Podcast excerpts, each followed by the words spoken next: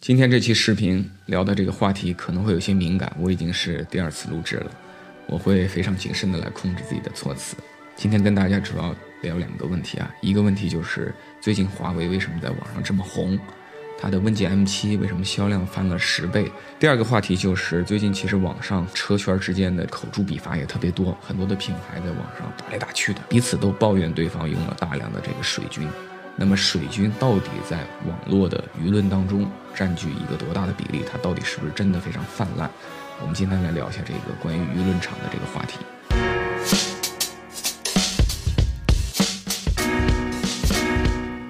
话题的一开始，我先想跟大家一起来谈一个问题，就是去年二零二二年在车圈最火的那个品牌是谁？很多人会回忆起比亚迪。但是此时此刻，一年过去了，它今天还是最火的那个品牌吗？很显然已经不是了。那为什么时隔一年了，去年它也是电动车的销量冠军，今年它还是电动车的销量冠军，而且它的增速依然是高歌猛进，海外的出口这个增速比国内还要夸张很多，业绩非常的好。为什么它在舆论场上？现在似乎没有去年那么火爆，那大家会说很简单，因为华为崛起了。那华为为什么崛起的这么快呢？华为现在的这个整个华为系的这个新车的销量，一个月也就是在三万不到的水平，问界接近两万，阿维塔有个几千。你再把其他的一些给算上，其实占每每年我们两千万的这个大盘子，现在华为系不过是二三十万的这个规模，占比跟比亚迪一年三百万的情况还差一个数量级。那有的人会说，因为华为的量虽然不领先，但它的这个科技今天是遥遥领先。而智能化现在是电动车的这个大势所趋，电动化的上半场已经打得差不多了，下半场我们就看智能化，而华为是最智能的。那我就要反问大家了：如果说智能化是决定性因素，我看阿维塔现在的智能化水平，在整个华为系统中是最突出的，它有三颗激光雷达。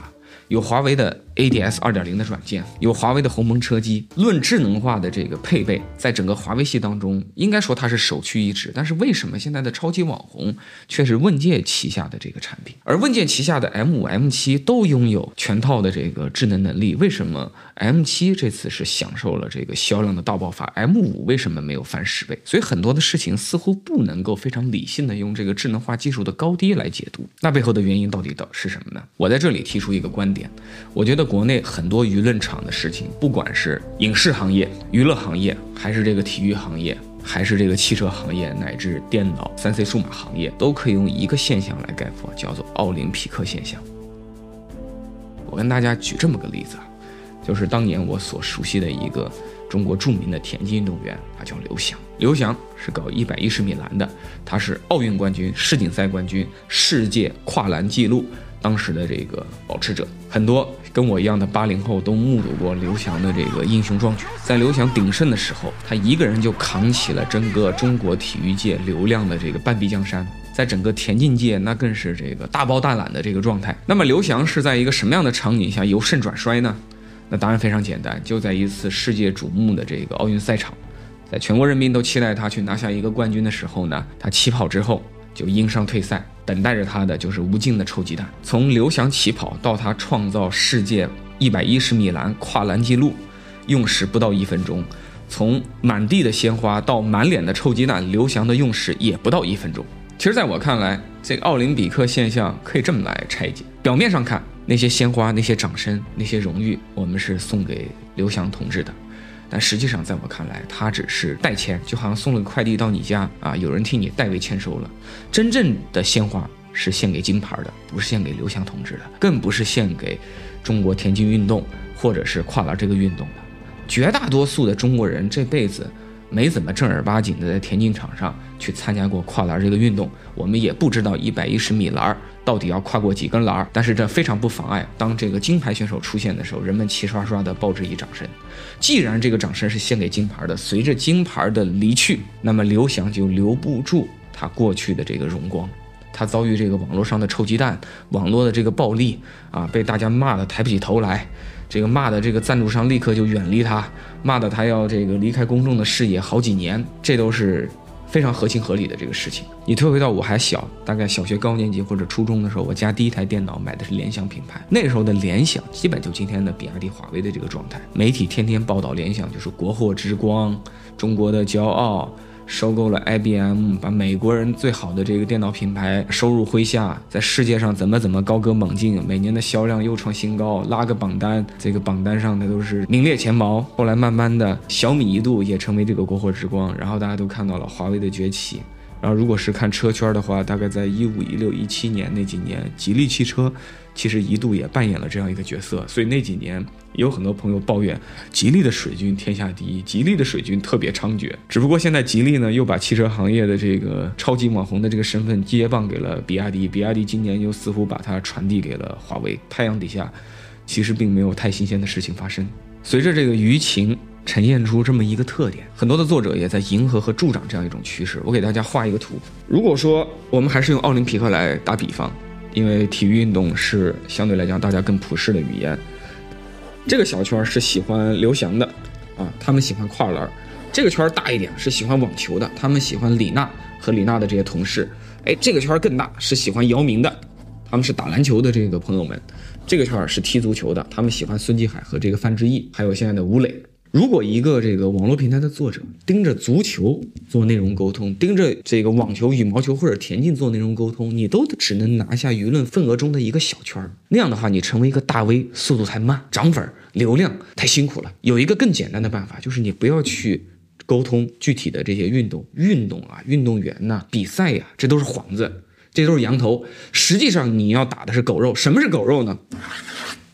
给这些所有人包一个大圈儿。这个大圈儿就是这个金牌，就是这个冠军，就是这个成绩单。你歌颂的实际上是这个成绩，这个成绩背后呢，对吧？又是国家的荣誉啊，集体的荣誉啊，那就跟大多数人迅速形成了共情。所以今天刘翔拿冠军的时候呢，反正就说哎，这个我们又拿金牌了，哎，刘翔好样的，这个中国人最厉害，哎，我们比日本人跑得快。然后等到姚明拿冠军的时候呢，你把这个话术再整一遍，做一个 copy paste。等到李娜拿冠军的时候呢，再干一遍这个事情。这个你可以不断的在不同的小山头、小人群中来回跳槽，但实际上你在传播的内核是一回事儿，而这个内核的受众又是最广大的一个受众，而且这个传播的时候啊，内容要求是最低的，因为你这些人也不是真的喜欢足球、篮球，对吧？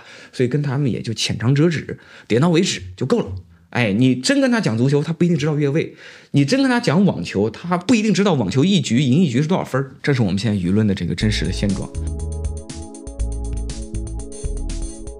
顺便在这里回答大家一个疑问啊，我在很多的汽车行业群和读者群里，我都会发现大家总是会指责啊，理想水军多，这未来的魏忠贤多啊，这比亚迪的水军天下第一，华为的这个花粉对吧，横行霸道，好像这个汽车品牌的网上这些网红品牌啊，背后都是水军的推波助澜。事实到底是不是这样呢？我觉得不是。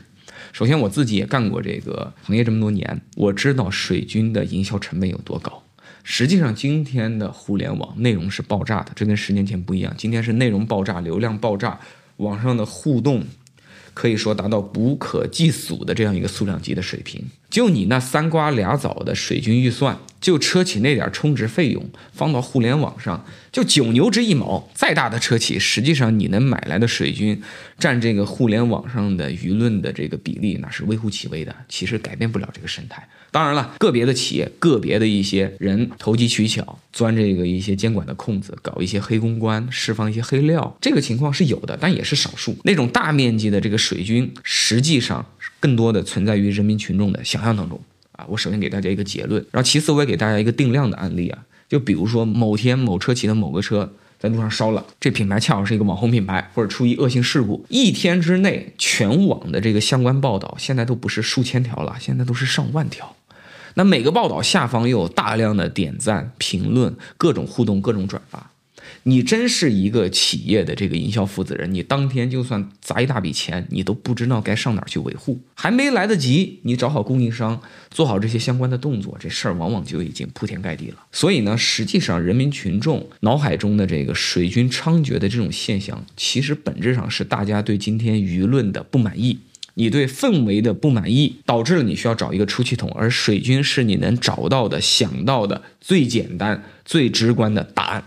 实际上，很多时候大家发现的那些网上水军背后都是活生生的真人。你觉得非常脑残的言论，在别人那里是真真实实的信仰。和这个朴朴素素的这个认知。其实作为一个社交平台的活跃作者，我对这种网络舆论是非常敏感的，因为平均每天我都会收到上百条的互动，已经持续了很多年了。我会觉得这些年。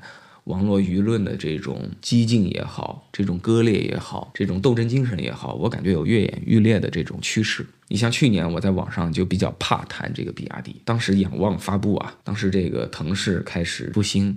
很多人都想让我去聊聊他们，其实我就非常的谨慎啊，因为你开口在网上谈比亚迪呢，如果吹的不彻底，基本就等于彻底不吹，大家会批评教育。有的时候你想避开比亚迪，你去聊聊未来，聊聊理想，聊聊小鹏，他们也会教育你，他们觉得你老绕着比亚迪走，不主动来表忠心，基本上就是反贼。今年呢，这个情况就换到了华为这边。最近我聊了聊华为的和长安的这个合资，肯定了这个事情对汽车产业的积极意义。哎，我也讲述了，当麦当劳出现之后，人们也希望同一条街上还能有肯德基、必胜客，不要只有一个选择。多元的参与其实是大家很天然的一个诉求。当然了，你最后通过竞争，你把对手都给打下马了，你自己一家独大了，那是你的本事啊。但是我就发现很多的粉丝，在这个竞争的态势还没出现之前，他就已经先内定了，华为就理应。获得一个天选之子的称号，他就应该把这个市场给包圆了，成为中国的汽车界的安卓。这种安卓好像不需要经过市场竞争，就是直接可以在今天被指定。大家觉得这些比亚迪的粉丝和华为粉丝真的是水军吗？在我看来，完全不是。我觉得他们都是活生生的人，他们的个体的发言都是今天舆论大范围的小小的缩影。那有的人就会说，歌颂金牌有什么不好吗？为什么一定要歌颂姚明？为什么一定要传播李娜、刘翔这些具体的运动员？当然，当然，我也不认为金牌不好啊，我也不认为歌颂金牌不好。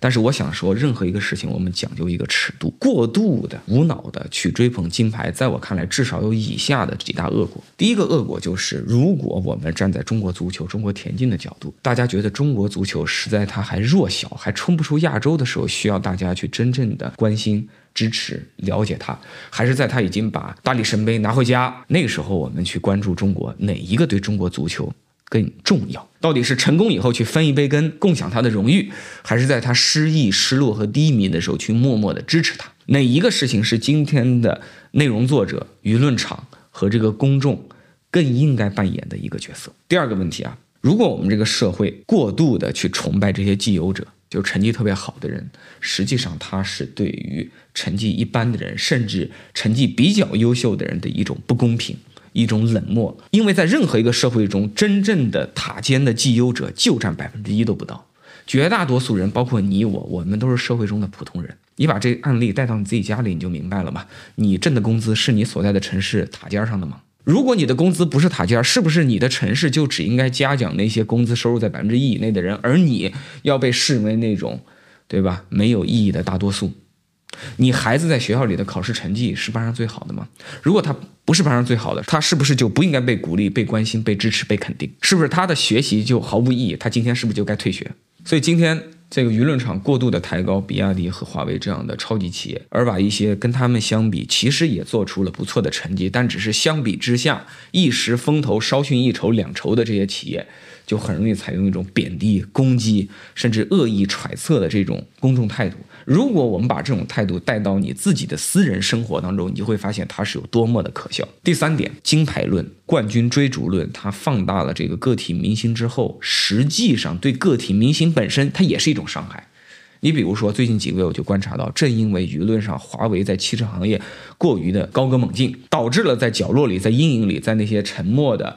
不被公众发现的这个地方啊，越来越多的对华为在汽车领域的存在感到失望，甚至厌恶，甚至痛恨的这个朋友的数量在大幅的增加。只不过大家就敢怒不敢言，这种愤怒就跟去年很多人在角落里阴阳怪气比亚迪，就跟五六年前大家会阴阳怪气这个吉利，更早的时候会阴阳怪气这个小米、华为手机以及联想电脑是一模一样的。因为这些称赞者为了自己的流量需求也好，为了自己一时口快也好，实际上他们很容易把本来比比亚迪跟华为的成绩还要厉害的掌声送给这些人，导致他扭曲了这个事实。而且，华为和比亚迪再优秀，在中国的汽车行业，它不就也是好多好多分之一吗？那还有很多真实的这个贡献者。现在流量的权重和销量的权重和行业贡献的权重是完全不成正比的。